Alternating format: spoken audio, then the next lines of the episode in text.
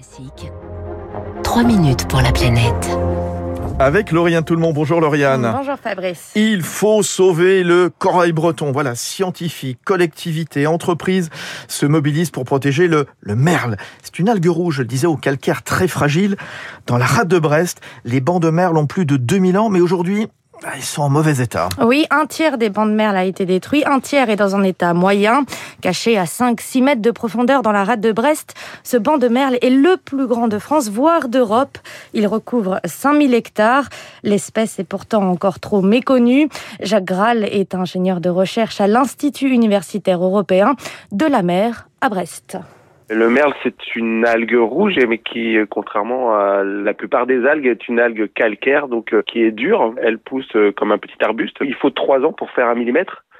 Donc 30 ans pour faire un centimètre. On peut trouver comme ça dans la rade de Brest des plantes qui ont plus de 300 ans. Comme une forêt de HLM, les merles sont des nurseries qui forment des grottes où fourmillent plus de 1000 espèces. Dans les bancs de merle, en rade de Brest, on parle même de 300 espèces au mètre carré. Nazaré Daz Neves Bichot, chargé de mission biodiversité au parc naturel régional d'Armorique des algues ou des invertébrés, des coquillages comme euh, le pétoncle, la praire ou la coquille Saint-Jacques, et puis beaucoup de juvéniles de poissons comme euh, des juvéniles de bar ou de dorade. C'est énorme en termes de biodiversité. Et en rade de Brest, on a une espèce de merle qui s'appelle le Lithophyllum fasciculatum, pour son nom latin, que nous on appelle plus communément le merle boule, qu'on va retrouver à l'échelle mondiale dans deux endroits, en rade de Brest et en Irlande. Malheureusement pour le merle en rade de Brest, il est aussi très utile pour les agriculteurs bretons qui s'en servent comme engrais. Jusque dans les années 2000, des centaines de milliers de tonnes de merle étaient extraites chaque année.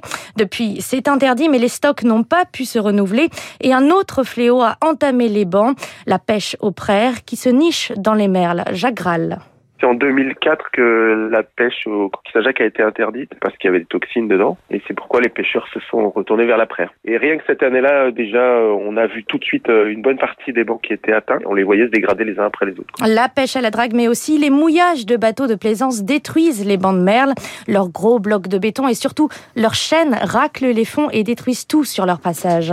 Imaginez un potager. Au gré des vents, euh, la chaîne va tout simplement tout fouetter, tout arracher, tout bousiller en permanence. Donc vous avez juste un désert de terre. Nicolas Samzin est à la tête de l'entreprise Stemano. Il a inventé un système de mouillage écologique pour sauver les merles. On utilise une technique de forage, des tiges de 30 mm en acier qu'on rentre dans le sol. Et donc en surface, on se retrouve avec juste une petite tige qui sort du merle et qui a une empreinte euh, minimale équivalent à la paume d'une main. Et reliée à la bouée par une ligne élastotextile. Donc il y a un gros caoutchouc au début qui est suspendu par un flotteur de manière à pas toucher le fond. L'idée a plu à la mairie de Roscanvel, située au sud-ouest de la rade de Brest.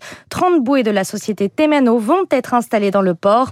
Le maire adjoint de la commune, Jean-François Couret. Ça représente 75 000 euros d'investissement. Nous avons fait un effort financier, mais qui est compensé en grande partie par l'Office français de la biodiversité. Le port de Roscovel, c'est une vitrine. Il faut qu'on protège l'environnement, il faut qu'on protège la diversité. La qualité de l'eau de la rade de Brest n'est pas très bonne. La pureté de l'eau dans la rade de Brest qui est liée au destin du merle, car l'algue rouge est un puits de carbone, ce qui permet d'améliorer la qualité de l'eau. Merci Lauriane tout le monde. Voilà, gros plan sur euh, le merle. Alors pas l'oiseau bien sûr, mais l'algue rouge. M-A-E-R-L. Merci, à demain à 6h58, comme chaque jour sur Radio Classique, Territoire d'Excellence. Je vous fais découvrir, vous savez, de belles entreprises à cette heure-ci, y compris des start-up. Soyons fiers de nos licornes. Elles sont très rares à être implantées en région. Direction Lille.